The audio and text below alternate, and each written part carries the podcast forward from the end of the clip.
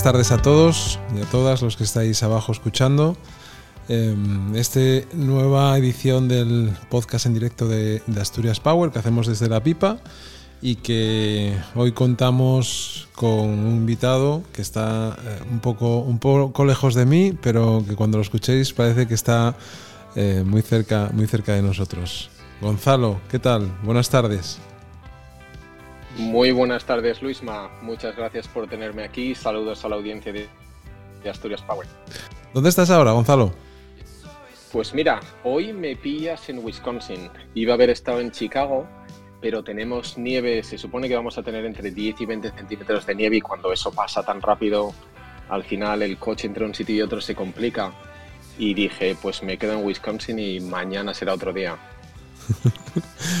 bueno, muy bien. Oye, la, verdad que, eh, como dice el otro, que la sigue la consigue, ¿eh?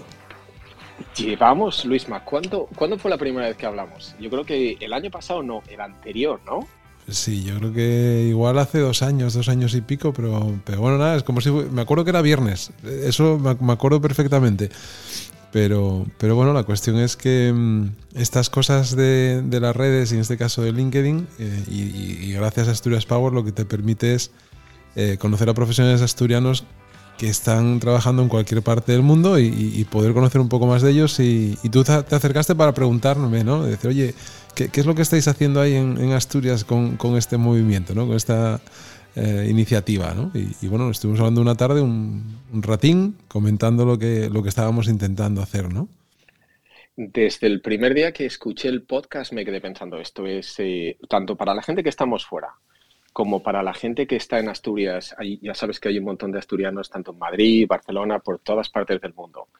El podcast se siente tan cercano que ayuda un montón a, por un lado, a sentirte conectado con lo que pasa en casa, pero por el otro lado también escuchar experiencias de gente fantástica, ¿no? Que está aprendiendo un montón de cosas y que tiene ganas de compartir.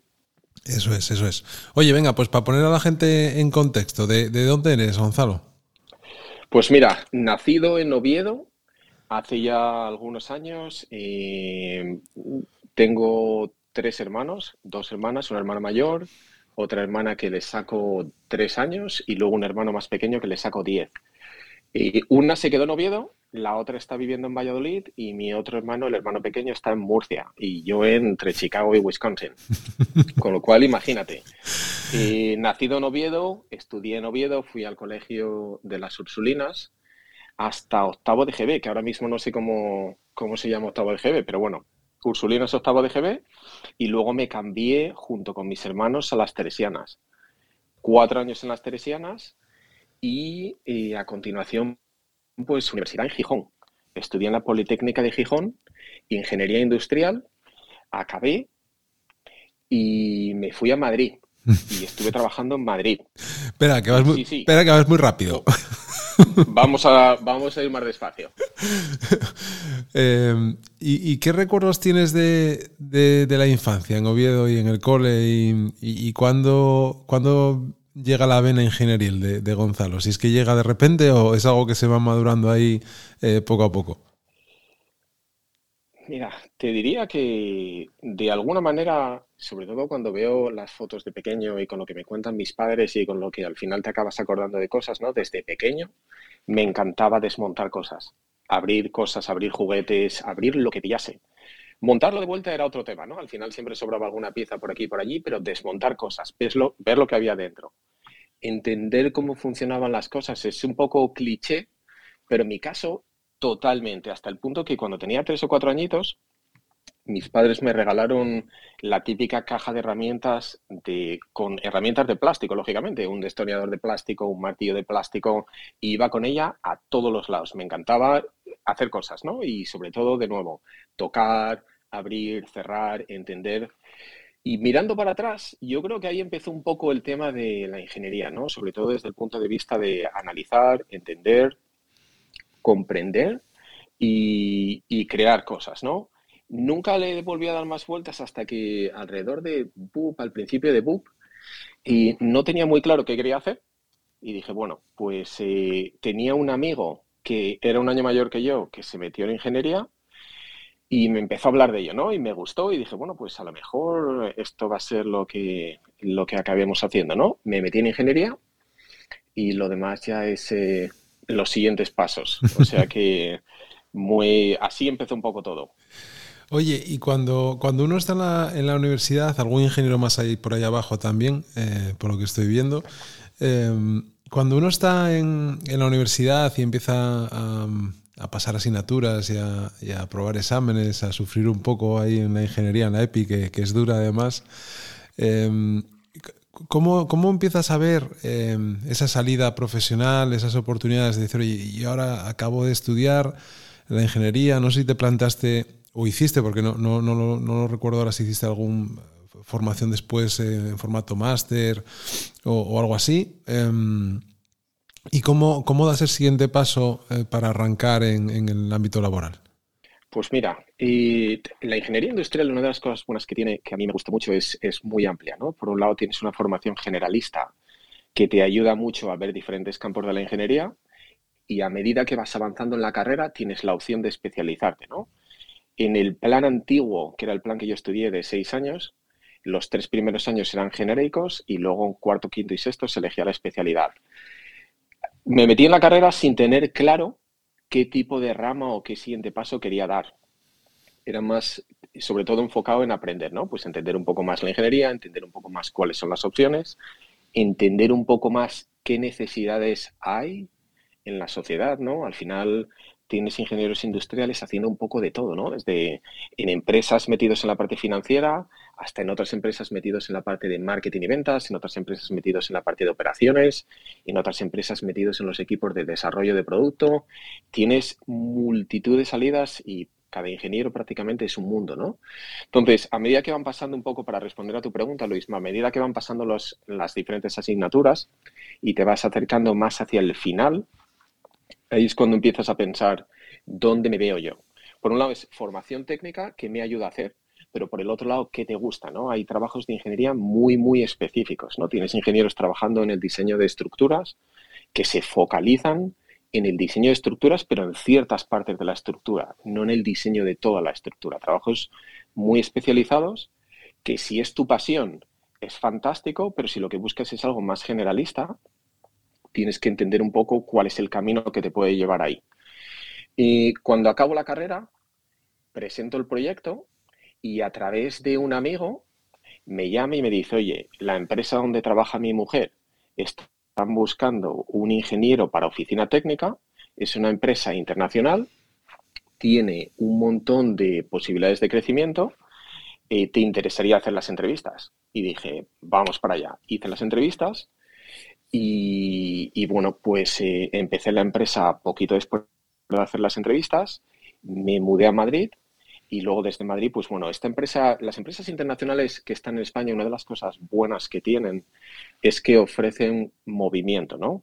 Ofrecen tanto la rotación entre departamentos, ¿no? Un poco horizontal, hasta en algunos casos te apoyan de manera muy fuerte para hacer movimientos internacionales, que era un poco lo que a mí me apetecía, ¿no? Al final nací en Asturias, pero siempre tuve ganas de conocer eh, cómo se hacían las cosas en, en, otros países, ¿no? En Europa, en Estados Unidos, ves, te quedas un poco con la referencia de por qué este país hace estas cosas de esta manera, por qué esta gente eh, son los primeros y son los mejores haciendo esto, qué es lo que hacen distinto, ¿no?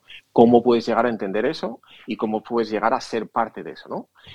Me uno a la empresa eh, privada de esa manera a través de una llamada de teléfono que trae esta oportunidad a mi mesa y digo, ¿por qué no? Pues venga, vamos a entender un poco más cuál es lo que, qué es lo que la empresa está buscando. Me uno en el departamento técnico eh, calculando conexiones estructurales, calculando conexiones de estructuras existentes a nuevas estructuras, haciendo, eh, por un lado, una parte técnica, pero por el otro lado, con interlocución con cliente, ingenierías, arquitecturas, eh, un cliente muy diverso. Uh -huh. de, después de un año en esa posición, la empresa, que también tiene un equipo de ventas y de marketing muy fuerte, me ofrece una posición de ventas en Ciudad Real. Y me dice, ¿te interesaría probarlo? Las empresas que tienen esta empresa en concreto tiene una parte de desarrollo de producto muy fuerte, fabricación de producto y comercialización de producto. Entonces, una de las cosas que animan a la gente que quiere crecer es a tener experiencia en distintos departamentos, ¿no? A probar las ventas y ver si te gustan las ventas, tener ese punto de vista, entender el cliente y seguir creciendo, creciendo y desarrollándote. Que acepté la posición de ventas y me fui a Ciudad Real. digamos que para, que la gente lo sepa, el que no te haya mirado el perfil en, LinkedIn, esta empresa es Hilti, ¿no? Sí. y, otra pregunta, eh, antes de que continúes. ¿Qué, conocías tú de Hilti antes de entrar en Hilti? Conocía muy poquito. Hilti tiene nombre en la industria, sobre todo por las herramientas, es muy típico en construcción ver ese maletín rojo con letras blancas Hildy. Y dices, bueno, pues, hacen taladros, ¿no? Hacen lo que sea. Pero a nivel ingeniería no tenía ningún tipo de referencia. No conocía la empresa en profundidad, con lo cual la primera llamada es como, espera un segundo, ¿esta empresa tiene ingeniería? ¿Y qué es lo que hacen, no? Y cuéntame más. Entonces, me uno a Hilti. Hilti eh, es una empresa familiar con 30.000 empleados, 75 años de historia, y, muy bonita, ¿no? Con un equipo humano eh, fantástico. Eh, a los ingenieros que estén buscando trabajo, eh, sin lugar a dudas, les recomendaría que le echen un vistazo a la empresa, pero por seguir un poco con lo que te estaba contando, me uno a ventas, me voy a ventas y me voy a Ciudad Real. Y me voy a vender taladros, discos de corte, brocas. mis padres de aquella me dicen, espera un segundo, te acabas de unir a la empresa en el departamento de ingeniería, ¿no? Tú eres ingeniero te va fantástico, te lo estás pasando bien, estás aprendiendo, te gusta lo que haces, ¿por qué te vas a ventas? Entonces, ese por qué te vas a ventas, para mí era sencillo explicar, ¿no? Es por un lado, quiero ganar experiencia en algo que no lo tengo, por el otro lado, quiero conocer más al cliente de la empresa, entender un poco más la construcción y la industria desde el punto de vista de usuario, y por el otro lado, ¿y por qué no? ¿Y por qué no lo vamos a hacer, no? Voy a Ciudad Real y súper interesante, Luisma, llegar allí en una posición que la empresa había intentado cubrir con gente que se estaba moviendo entre distintos territorios, pero no, era una posición que la empresa tuviera creada. ¿no? Me enfoco mucho en los proyectos termosolares, que de aquella estaban eh, desarrollándose en multitud de, de, ciudades, tanto en la parte, bueno, Ciudad Real, pueblos de alrededor, y luego la zona de Extremadura también, ¿no? Empiezo a conocer ingenierías súper bonitas con las que empieza a trabajar y desarrollar soluciones. Y nada, empiezan las cosas a funcionar bien, vendemos un montón, ayudamos a hacer, eh, ayudamos a las ingenierías de esos proyectos a encontrar soluciones eh, del tipo de las que estaban buscando. Me paso dos años en ventas y al tercer año la empresa me ofrece coger una posición de desarrollo de negocio civil vuelta a Madrid. Antes de pasar a Madrid, viví en Ciudad Real, me fui a Don Benito un año en Extremadura y luego vuelta a Madrid. Vuelvo a Madrid y después de estar un año en la parte del, equipo civil, me ofrece una posición de ventas como responsable del equipo de ventas del que yo había sido parte antes, ¿no? Como jefe nacional de ventas. Empiezo a viajar por toda España, me lo paso genial, conociendo un montón de empresas.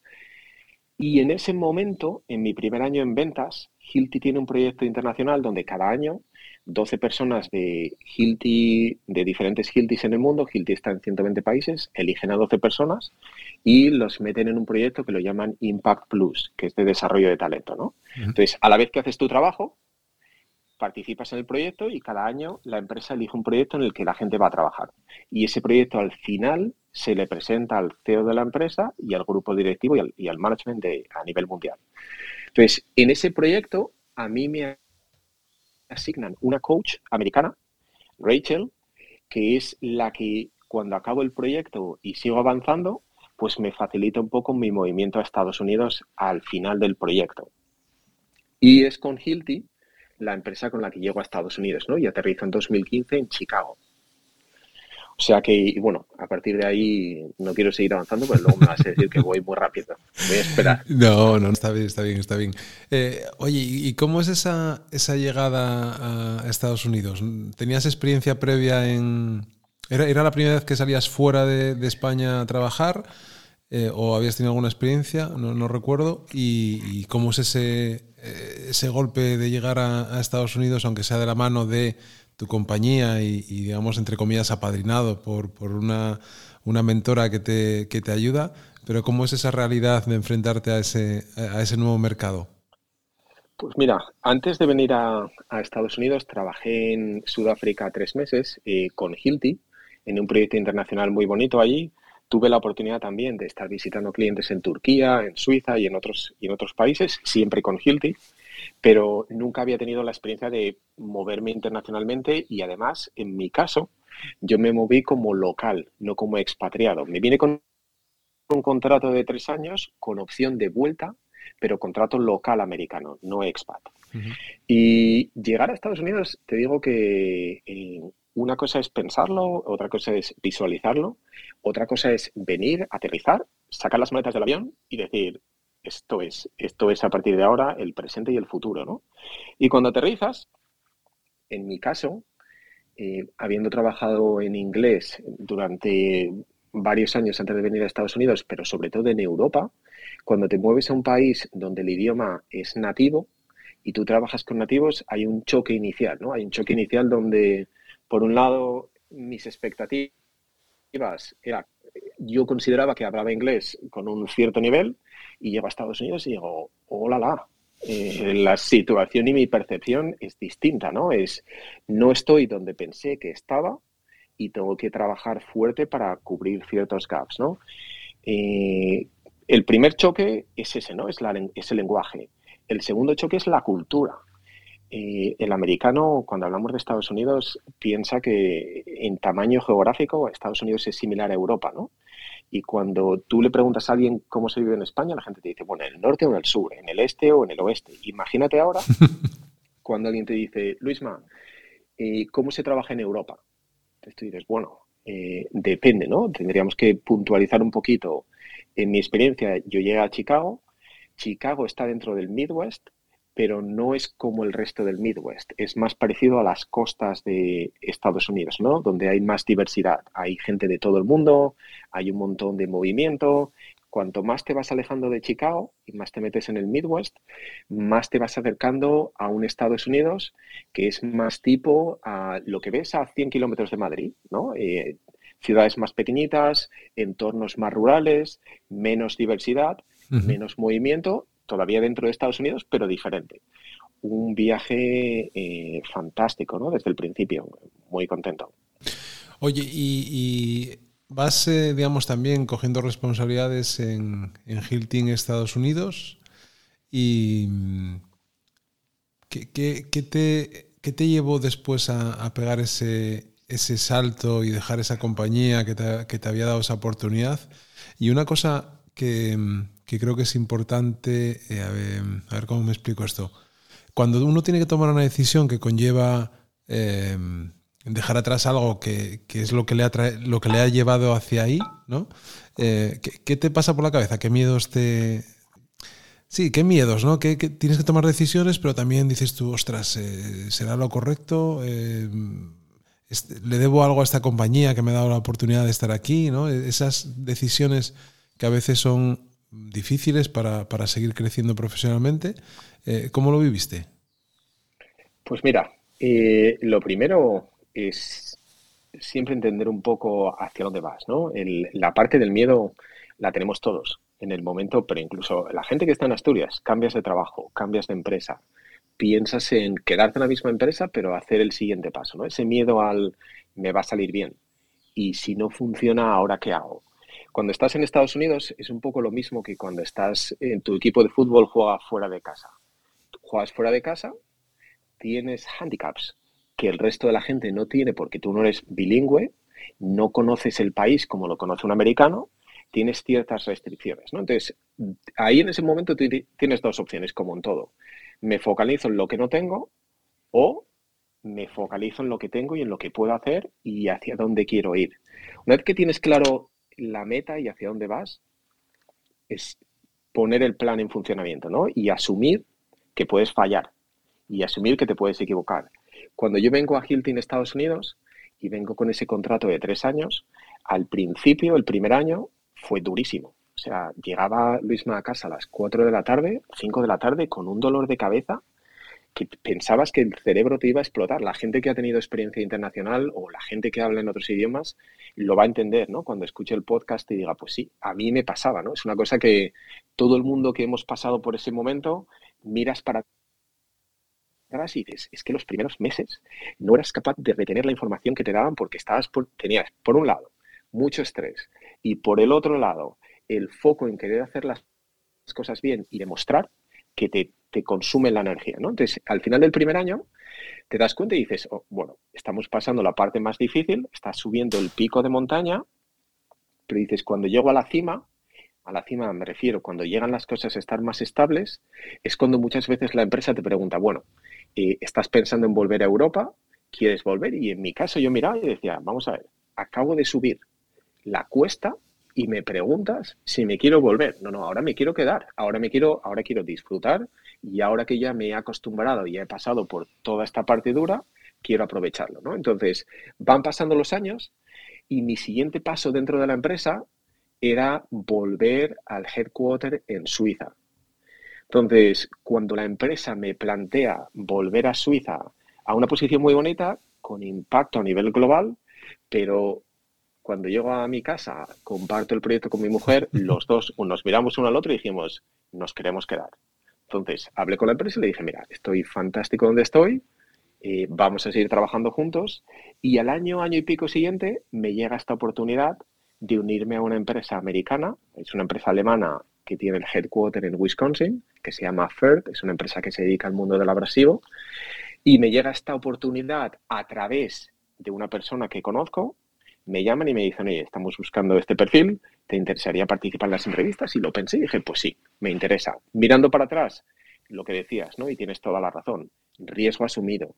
La parte de culpabilidad, ¿no? Un poco una empresa que te ha ayudado a desarrollarte, una empresa que te ha ayudado a crecer, una empresa que te ha traído hasta aquí, ¿no? Dices, ¿cómo, cómo sales de ahí?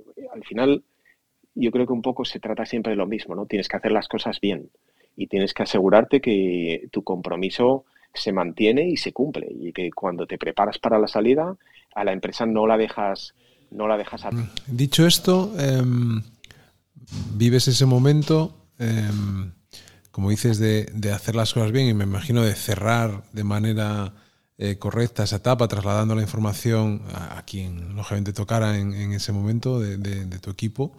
Em, y, de repente te posicionas en, esta nueva compañía em, y ¿qué te encuentras diferente a la cultura que habías vivido en Hilti, a todos esos años que habías pasado dentro de, la organización en esta nueva compañía que aun siendo de, digamos, de, raíz eh, alemana, tenía presencia ya y, fábrica en Estados Unidos? Pues mira, me alegro mucho que me hagas la pregunta y sobre todo la de la cultura, ¿no? Muchas veces eh, cuando la gente está dentro de la empresa y sobre todo empresas que valoran la cultura, ¿no? Y tienen valores y, claridad en, los valores, cuando estás dentro de esas empresas, muchas veces no te das cuenta de cómo se viven esas realidades en otras empresas, ¿no? Entonces, esta empresa con el headquarter, con, el, con la oficina central en Estados Unidos en Milwaukee, una empresa más pequeña de tamaño, con una cultura y una forma de hacer las cosas distinta. Venían de un momento complicado donde el presidente, el presidente anterior había salido y estaba en un momento de cambio, ¿no? en un momento de expansión, de crecimiento, con muchas oportunidades, pero también con muchos retos. Entonces, me encuentro un equipo de trabajo, sobre todo el equipo de trabajo local, que un poco conectado con lo que te decía antes, ¿no? Te vas alejando un poquito de Chicago. Milwaukee, para que os hagáis una idea, está dos horas en coche de Chicago. Es un poco el Oviedo-León, un poquito más que esa distancia, ¿no? Pero al mismo tiempo que están muy cerca a nivel kilómetros, ¿no? Están bastante lejos a nivel de hacer las cosas. El ritmo de trabajo es diferente. La motivación de las personas es distinta. Los perfiles de la gente es distinto.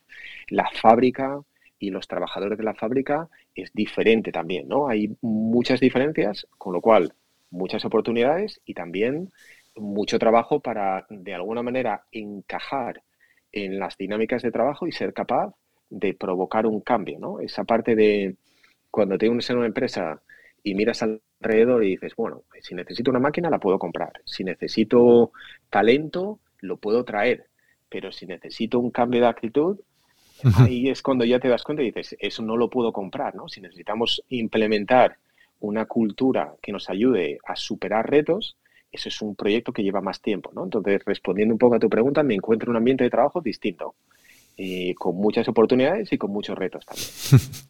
y, ahí tomas, eh, digamos, eh, lo que tenías, digamos, la, geografía que, que, llevabas en, digamos, en esta nueva compañía, era América, pero era Américas, que, me, llamó la atención cuando, lo, cuando lo, leí la primera vez y me lo explicaste, porque digamos que em, eh, cubrías una franja muy amplia, ¿no? Eh, en, digamos, en, ella.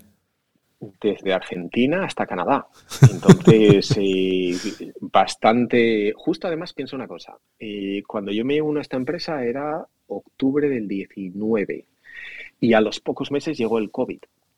Entonces, cubrir una, geografía tan amplia en una situación donde empiezan las restricciones de, viajar y demás fue un, fue un reto, ¿no? Fue un reto grande al principio. La parte de cubrir las Américas fue una experiencia genial porque al mismo tiempo que en Estados Unidos, al final eh, te encuentras una variedad de hacer las cosas amplia, como en Europa, como decíamos antes, ¿no? Como se hacen las cosas en Italia respecto a Portugal o a Francia o a Italia, similar una situación similar que la encuentras en Estados Unidos, cuando expandes y te vas a las Américas, te das cuenta que la diversidad y la forma de hacer las cosas es radicalmente distinta. La, forma de interlocutor, de, tener la interlocución con el cliente, la forma de motivar, la forma de, hacer todo es diferente. Y esa coordinación, a mí me, a mí me encantó el proyecto ¿eh? me enseñó muchísimo y sobre todo muchas cosas que no sabía de aquella y, fue una experiencia muy, muy bonita. Oye, y mm, bueno, esto de, pasar de hablar con un vicepresidente a hablar con un CEO y presidente, ¿no? Esto nos hace, nos hace, todo, todos los días. me, quedo, me, quedo, con una cosa eh, siempre porque, em, eh, digamos, este movimiento cuando se inicia, se inicia pensando en, o yo, ¿no? Cuando lo, cuando eh, visualizo en mi cabeza eh, haciendo aquel grupo en, noviembre del 2018 en LinkedIn, eh, yo pensaba en, intentar trabajar por cambiar un discurso local, en este caso el que se produce en, la tierra, en la tierrina, en Asturias, ¿no? ante pues el pesimismo, que lógicamente hay cosas que se hacen mal y situaciones que no son eh, las idóneas, ¿no? Pero sobre todo el, intentar a través de los profesionales asturianos que estáis y que están eh, afuera, pero aquí también, eh, darles, digamos, visibilidad a ellos y a los proyectos en los que participan para, pues para ver que también se hacen cosas bien. ¿no? Lógicamente somos una región pequeña y no tenemos la capacidad, ni mucho menos, de absorber a todo el talento que sale de aquí, eh, en empresas eh, que estén también aquí. ¿no? Eso es mm, eh, muy complicado y, habría que dar los pasos hacia, hacia ese camino. ¿no? Pero sobre todo, ¿sabes lo que más me, me gusta, Gonzalo? El, el, hecho de tratar con las personas de tú a tú, como estamos haciendo nosotros, ¿no? Lo de presidente es, una, es un, chascarrillo, es una, una coña. Pero, pero sí que te encuentras en el camino con gente muy normal, ¿no? con gente que, está a, golpe de, una conversación, de una llamada y que te atienden y que después, cuando hablas contigo, como estamos hablando ahora, y la gente que nos está escuchando abajo y los que después escuchen el podcast, se darán cuenta de que eres una persona que tiene ilusión, que seguramente se ha esforzado, seguramente no, que se ha esforzado muchísimo por, por conseguir lo que has conseguido o la posición en la que estás actualmente y que lógicamente eso sin, sin vamos a decir que un poco de suerte que también ayuda, pero sin creértelo, sin pelear, sin esfuerzo, sin sacrificio, apostando, no, se consigue. ¿no? Entonces, ahora, eh, entre CEO y, presidente que, que, eres ahora, em, ¿cómo estás viviendo esa responsabilidad que tienes de dirigir una compañía?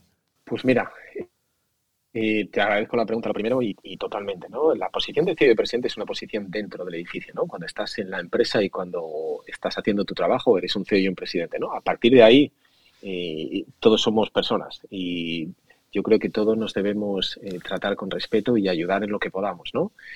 Para mí, mirando hacia detrás, te diría que una de las cosas que me ayudó muchísimo es siempre tener a alguien con el que poder compartir lo que piensas Y sobre todo tener gente que piensa diferente, ¿no? Tener gente alrededor que te da un punto de vista distinto y que cuando tú crees y estás seguro de que las cosas son de una manera, te das a ti mismo la oportunidad de compartir lo que piensas con otra persona y escuchando a la otra persona dices, ostras, lo que estaba pensando era el 50% o el 30 o el 10 de la realidad.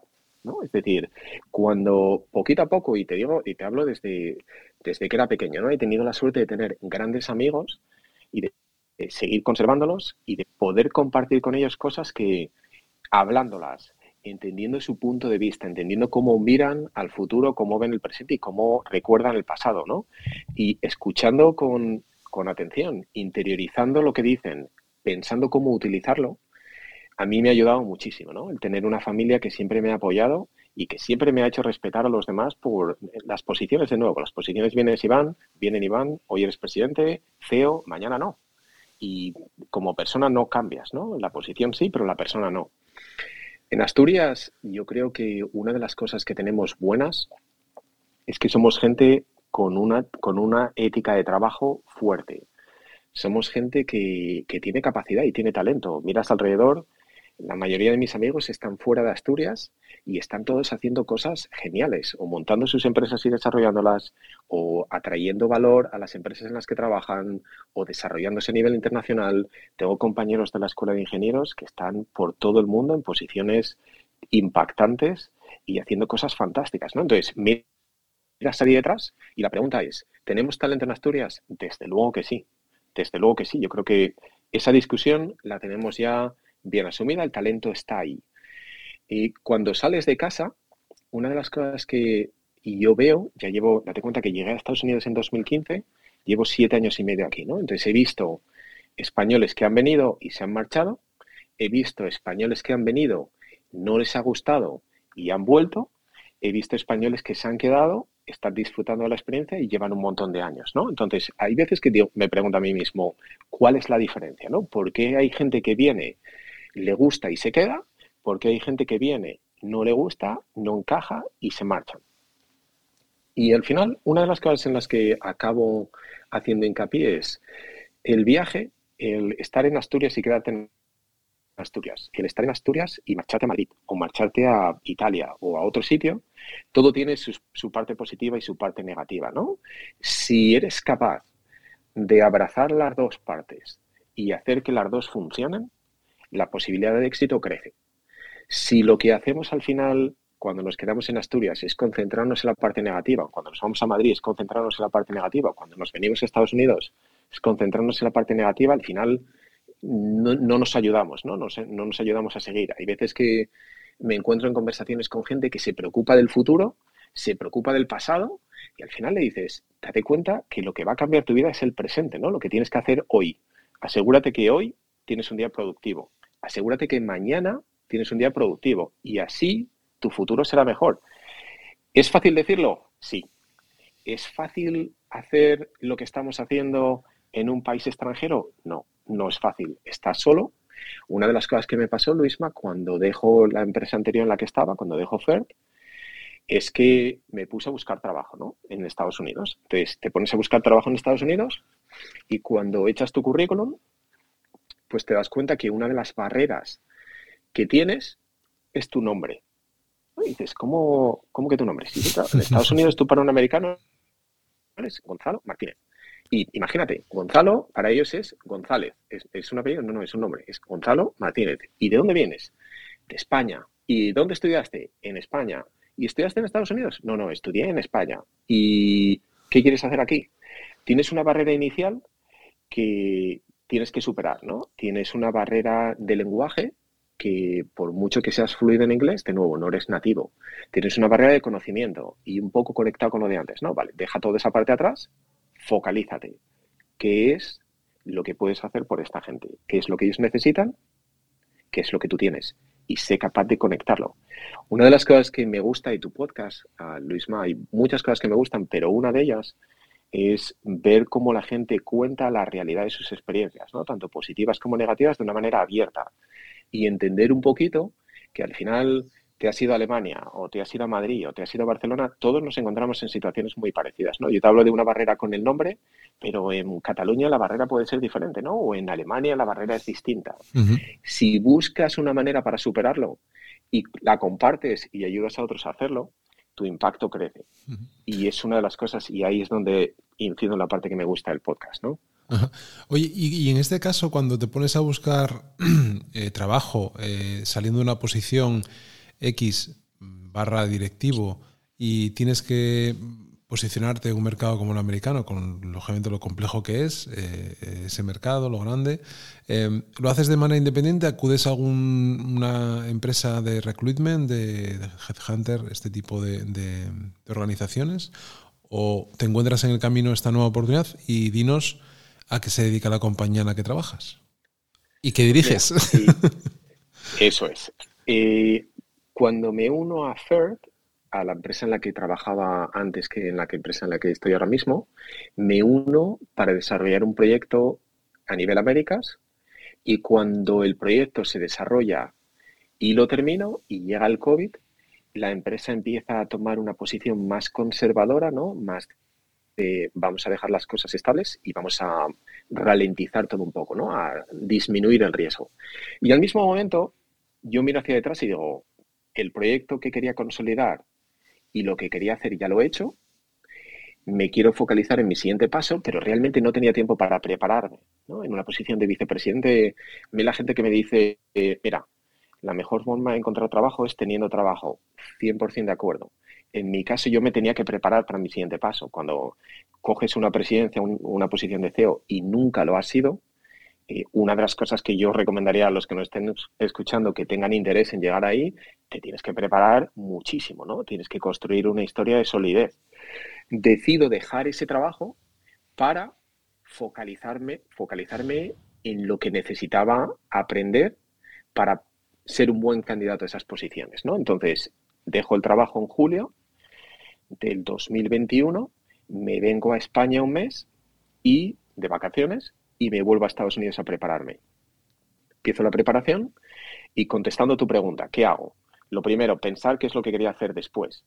Y por un lado tenía claridad en lo que estaba buscando, pero no tenía muchas restricciones al respecto al tipo de empresa o al tipo de sector, sino más bien tenía bastante flexibilidad, ¿no? contacto con varias agencias para entender un poco la forma de trabajar, y contacto con empresas de todo tipo, ¿no? Desde empresas que te preparan el currículum hasta empresas que trabajan en tu presencia digital, en tu branding, en tu, te ayudan a preparar tu storytelling. Contacto con un montón de gente y no solamente en Estados Unidos, ¿no? Sino en empresas europeas que te ayudan a crecer en Estados Unidos también. Contacto con bastantes, pero la verdad es que no me dio tiempo a trabajar con ellas porque a principios de septiembre me contacta una empresa que hace Executive Search en Estados Unidos, que es búsqueda de directivos, y me preguntan si estoy interesado en participar en un proceso de selección para un fabricante que además está en Milwaukee. Y dije que sí, empecé el proceso y a los dos meses siguientes, a través de ir por múltiples, múltiples entrevistas y demás, eh, me ofrecen el trabajo y empiezo el 1 de diciembre. Con lo cual, sí, contacté con empresas, pero no no trabajé con ellas porque no tuve tiempo a, hacerlo. ¿Qué hacemos? Pues mira, eh, tengo dos empresas distintas, ¿no? Una empresa se llama Schaefer, es una empresa familiar creada en el año 1905, empresa familiar hasta el año 2015, cuando un fondo de inversión compra la empresa. Es una empresa que lleva más de 115 años en el mismo mercado, fabricando cepillos industriales, ¿no? ¿Qué es un cepillo? Piensa que en aquellos años un cepillo era un palo con filamentos, con pelos conectados con una especie de goma ¿eh? y se utilizaba, pues imagínate la típica escoba, ¿no? Pues, la empresa creció y empezó construyendo cepillos para la limpieza de tanques de comida y de elaboración de cerveza. Y a partir de ahí empieza a crecer el portfolio y pasa por diferentes fases, ¿no? Desde cepillos que se utilizan para la limpieza de chimeneas hasta pensar que en las casas en Estados Unidos, ¿no? Muchísimas casas tienen chimeneas y la limpieza de chimeneas es una aplicación grande, ¿no? Hasta cepillos que se hacen para la limpieza de tuberías de cobre, sistemas de agua, hasta cepillos como los que hacemos hoy, que son cepillos que utilizas en centrales nucleares para limpiar los equipos de refrigeración y que se disparan dentro de los coilers, que son de nuevo equipos de refrigeración, intercambiadores de calor. Hacemos millones de cepillos para la industria de generación de electricidad. Hacemos cepillos para la industria de la comida, cepillos que se utilizan para la limpieza de los hornos donde se hacen las pizzas, ¿no? De las pizzerías. Tenemos cepillos para aplicaciones robóticas. Tenemos un montón de cosas, ¿no? Eso es una empresa donde fabricamos en Milwaukee. La otra empresa está en Chicago. Historia similar. La empresa se llama Gornell. Es un negocio familiar que lleva desde el año 1896 fabricando en Chicago hasta el año 2019, donde la, la empresa que adquirió Schaefer adquirió Gornell y desde entonces eh, hemos estado trabajando en conjunto, ¿no? Dos empresas que están consolidadas en una misma cuenta de resultados, pero que siguen operando de manera aislada. Dos empresas que tienen tecnología de fabricación distinta, con procesos de fabricación distintos. Entonces, muy bonito porque son complementarias y a la vez complicado porque traen complejidades distintas, ¿no? Seguramente que no es muy fácil eso. Oye, ¿y, cuánta gente cuánta gente sois en, ambas compañías? Pues mira, estamos entre 70 y 100 empleados, eh, dependiendo de la temporada, ¿no? El pico de, producción, 70 a 100 es, un buen rango. ¿Y vuestro mercado entiendo que es eh, eh, Estados Unidos o no? ¿O abarcáis mercados globales también? Vendemos en Estados Unidos. Tengo clientes que hacen la importación, ¿no? Compran el producto, empresas francesas, empresas japonesas, que compran el producto aquí y se lo llevan a sus países. Tengo el 90% del mercado al que yo vendo está en Estados Unidos, pero luego de nuevo, empresas que me compran y lo exportan a México o a cualquier otro sitio del mundo, ¿no? Oye, eh, Gonzalo, y mm, en esa distancia ¿Qué tienes ahora con, Asturias, eh, aunque tengas amigos y tengas familia, eh, eh, ¿qué te llega de Asturias o, cómo estás viendo Asturias actualmente en esa distancia? Pues mira, al final, Luis, esto depende lo de siempre, ¿no? Con quién hables y a dónde mires. Asturias, históricamente, yo creo que lo que nos ha tocado vivir ha sido momentos complicados, ¿no? De cambio. Y de cambio que al final pues en algunos casos ha funcionado mejor y en otros casos ha funcionado peor. Lo que me llega de España en general es, ese un momento de incertidumbre alto. Esta semana uno de los inversores de la, que trabaja con el grupo inversor es francés y cenaba con él hace dos días y le preguntaba, ¿sigues trayendo dinero francés a Estados Unidos? Y me dijo sí. Y le dije, ¿cuál es el motivo? Me dijo, mira, una de las cosas que la gente se está preocupando, sobre todo hace dos, tres, cuatro meses más en Francia era, y a nivel negocio estoy hablando más empresa, era dos cosas, ¿no? Por un lado el coste de la energía, pero luego por el otro era el suministro de energía, ¿no? El, ese, pensamiento de vamos a tener energía suficiente para tener la fábrica abierta. Entonces, esa incertidumbre hace que, cuando los negocios ponen su plan de negocio a los próximos 24, 36, 48 meses, lo que busca el negocio es estabilidad, ¿no? Y diga, ¿dónde puedo encontrar más estabilidad? Entonces, ¿qué me llega de España? Incertidumbre. ¿Qué me llega de Asturias? Incertidumbre. Ahora, incertidumbre la tenemos en todos los sitios. Aquí hay incertidumbre, hay mucha incertidumbre. Me llega incertidumbre, pero también me llegan cosas positivas, ¿no? Como por ejemplo ver la iniciativa que has puesto en marcha en 2017 y 2018, cómo va creciendo y cómo va ganando tracción, ¿no? El exponernos todos al talento asturiano que está por todo el mundo, pues entusiasma, ¿no? Y hace ver que realmente hay oportunidades si somos capaces de conectar lo que estamos haciendo con lo que queremos hacer, ¿no? Una de las cosas en la que yo hago mucho hincapié a nivel empresa y sobre todo siendo una persona que viene de fuera, y trabajando en empresas, piensa esto, una empresa que lleva 115 años en el mercado, tiene gente con mucha experiencia dentro de la empresa, ¿no? Tengo trabajadores que llevan 35 años en la empresa, 30 años en la empresa, 15 años en la empresa. El 90% de mis trabajadores son americanos. Entonces, llegas desde fuera y la primera pregunta que te haces es cómo conecto las cosas, ¿no? ¿Cómo hago que esta gente sea lo más productiva posible disfrute de su trabajo, se desarrolle y crezca. Y ahí viene un poco el buscar ese, eso que se dice en Estados Unidos, ¿no? En inglés el common ground, ese buscar eh, todos empezar en un mismo punto, eh, alinear en valores, ¿no? ¿Qué es lo que creemos? Definir qué es lo que creemos, nuestros valores, nuestra ética de trabajo y a partir de ahí construir una visión.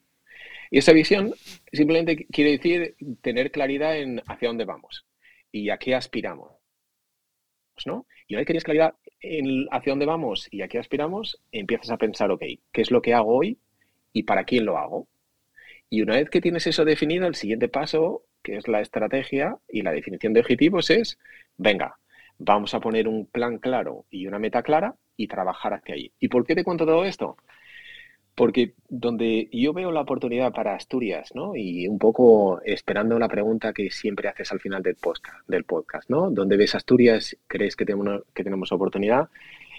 Una de las cosas que me llama la atención en Estados Unidos, Luisma, es ver cómo los alemanes, ver cómo los italianos, ver cómo otros europeos tienen una presencia mayor que los españoles en Estados Unidos, cuando los españoles históricamente hemos estado y, crecido en Estados Unidos incluso antes ¿no? que ellos. Y dices, ¿cómo puede ser que tengan mayor presencia que nosotros? ¿Cómo podemos llegar ahí? ¿Cómo podemos internacionalizar nuestras empresas? ¿Cómo podemos traer lo que sabemos hacer y crecer aquí? ¿no? Entonces, ¿cómo conectamos esto con España? España estamos un pasito por detrás de ellos porque hemos emigrado más tarde, ¿no? Y esa emigración que los alemanes, que los italianos han tenido, les ayuda a internacionalizar empresas. ¿no? Es más fácil a una empresa española llegar a, Estados Unidos si hay una comunidad española más grande que te ayuda a conectar, que te ayuda a hacer cosas, que te ayuda a implementarte, que te ayuda a crecer. Los alemanes y los italianos están aventajados. ¿Cómo conecto esto con Asturias? Muy fácil. Tenemos una oportunidad de internacionalización y de liderar al resto de país, del país, al resto de España, en esa internacionalización muy grande. ¿Por qué? Porque tenemos lo más importante, ¿no? Tenemos ese talento. Tenemos gente que lleva viniendo a este podcast un montón de tiempo, que están por todo el mundo encantados de ser el pie de entrada para la empresa, encantados de hacer introducciones, encantados de ayudar, encantados de apoyar, encantados de darle oportunidades a la gente, ¿no? Para mí, para crecer mi negocio, Luisma, el mayor problema que tengo ahora es encontrar gente. No hay gente para trabajar. En Wisconsin pones un anuncio de trabajo, prácticamente te diría que da igual lo que quieras pagar, no hay gente. Tenemos un paro del 2,5% en la empresa, en la parte privada, ¿no? Si miras paro privado y, y empresa pública, estamos en un 3, 3,5%. Pleno empleo. Imposible encontrar a nadie. Primer pensamiento, vamos a traernos gente, ¿no? Entonces, el siguiente es, ¿cómo llegas a encontrar a esa gente? ¿Cómo conectas? ¿Qué podemos hacer los asturianos que estamos en Asturias? Pues la gente que quiera moverse, empezar a darse visibilidad, ¿no? Empezar a mostrar que sí, oye, pues me interesa el reto, quiero hacerlo, ¿cómo lo hacemos? Y empezar a tener esas discusiones. Los españoles que quieran crecer, la oportunidad ahora mismo en Estados Unidos es enorme porque no hay gente para trabajar, no hay gente. Y la oportunidad, de nuevo, es grande. Lo que, lo que pasa que, eh, no, ahí simplemente por, por, comentar esto que dices, a nosotros lo que nos interesa también es eh, tener a gente aquí, eh, ¿no? trabajando aquí, eh, generando negocio aquí. Pero esto que acabas de decir, que es muy importante también, eh, nosotros, mira, desde Asturias Power estamos, vamos a intentar algo que no sé si lo conseguiremos o no, por ese reclamo que tú dices de gente que, que pide, oye, ¿por qué no eh, Asturias Power ayuda a tender puentes entre eh, UK y Asturias, ¿no? entre eh, Inglaterra y Asturias. ¿Por qué no eh, ayudáis a tender puentes entre la Florida americana, entre Miami y, Asturias? ¿Por qué no se tienden puentes entre México y Asturias? ¿O por qué no se tienden puentes entre Dubái, por ejemplo, y Asturias? y esto no es algo que lo piense yo, sino es algo que personas como tú, que están en un país X, nos trasladan que hay oportunidades de inversión o hay oportunidades de recruitment, de, trabajo, o hay oportunidades de generar valor en, ambas, en ambas direcciones. ¿no? Entonces, bueno, ahí estamos también, tenemos muy pocos recursos y, necesitamos de, esas ayudas. ¿no? Em, pueden ser públicas, pueden ser privadas. Yo soy más partidario de que sean privadas que públicas, porque cuando te metes en el ámbito público, aunque nosotros nos están ayudando y siempre nos han ayudado em, en ese sentido, puede haber ciertas eh, malas interpretaciones o ciertas eh, obligaciones o ciertos peajes que puedas tener que pagar, que en este caso nosotros para eso siempre hemos sido muy blancos, ¿no? muy transparentes y, nunca, nunca hemos, digamos, porque además está dentro del, pensamiento, ¿no? No puedes politizar una asociación como esta, ¿no? No puede entrar la parte política en ningún caso, ¿no? Nosotros somos, eh, digamos, inclusivos, respetamos la opinión de todo el mundo, de todas las personas y, lógicamente, lo que buscamos son eh, personas que aporten eh, valor, conocimiento, sea la posición que sea, pero sobre todo respetando al, resto de gente y, donde la política no, no, no, no, tiene lugar, ¿no? porque yo creo que lo enturbia a veces demasiado todo. Entonces, dicho esto, em, estoy completamente de acuerdo contigo, pero nosotros lo que también tenemos que intentar es generar riqueza aquí. Si, si lógicamente damos la oportunidad a que la gente se vaya, perfecto, pero Asturias lo que necesita también es, eh, ¿cómo se dice? Eh, no, me sale la palabra sellar, pero no sellar, sino fijar, ¿no? Fijar a la gente.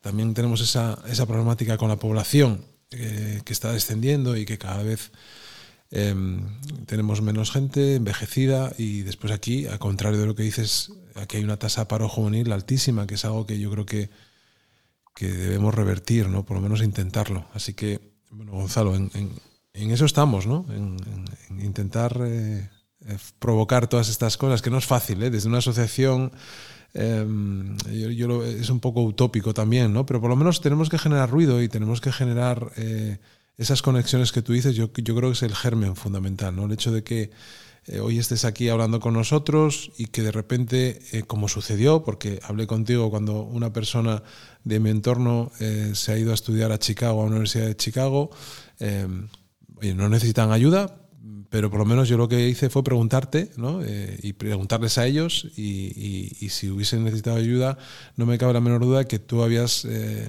ayudado a introducir a esa persona en un, en un ambiente como es eh, el de Chicago, ¿no? por ejemplo, en este, en este caso.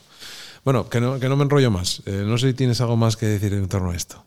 Luis, más simplemente por, Totalmente de acuerdo, ¿no? Desde el punto de vista de dar oportunidades a las empresas a crecer, a retener el talento, a exportarlo y a traerlo de vuelta, ¿no? Una de las cosas que siempre mencionas en el podcast, ¿no? Tener la oportunidad de, irte fuera, pero luego de volver, de volver y de traerte todo ese, toda esa experiencia y utilizarla para crear valor en Asturias, ¿no? Es, es lo que necesitamos todos y ojalá poquito a poquito las cosas vayan pasando por supuesto que tanto tú como el resto de la gente que nos escucha, cualquier cosa que necesiten y que en la que yo les pueda ayudar, ya saben cómo encontrarme también, ¿no?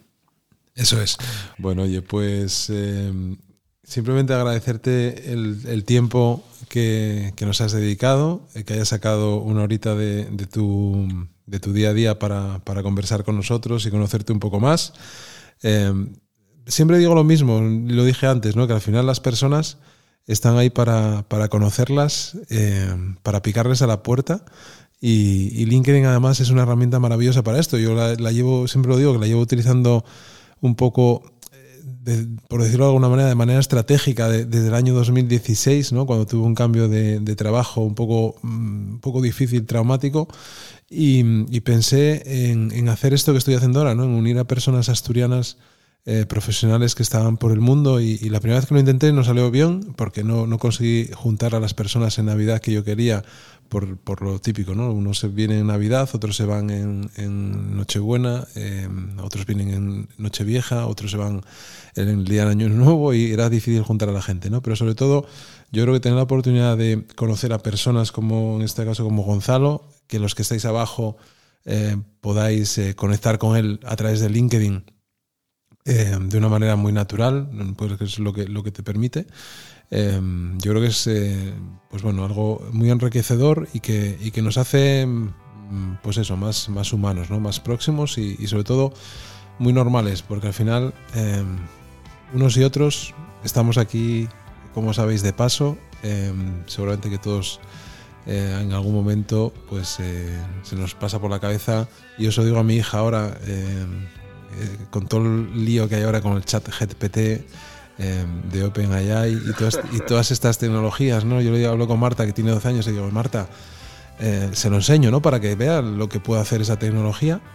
Pero lo triste es que dentro de unos años nos moriremos, nos vamos a, nos tenemos que ir para el otro, para el otro lado y vamos a dejar de ver muchísimas cosas que a mí eso es lo que más rabia me da es no ver crecer a mi hija o a los que tienes cerca, pero sobre todo no ver los avances tecnológicos que, van a ser brutales en los próximos años, ¿no? Así que eh, Gonzalo, nos vemos en el camino. Luisma, muchas gracias por la oportunidad, muchas gracias a la audiencia también por, por dedicarnos una hora de su tiempo ha sido un placer estar aquí con vosotros y, como bien dices, eh, buscando vernos pronto y con muchas ganas de seguir escuchando el podcast. Un abrazo grande, Luisma. Un abrazo, Gonzalo, y, mucha suerte en, ese futuro eh, próximo y, lejano también. Nos vemos. Un abrazo, gracias.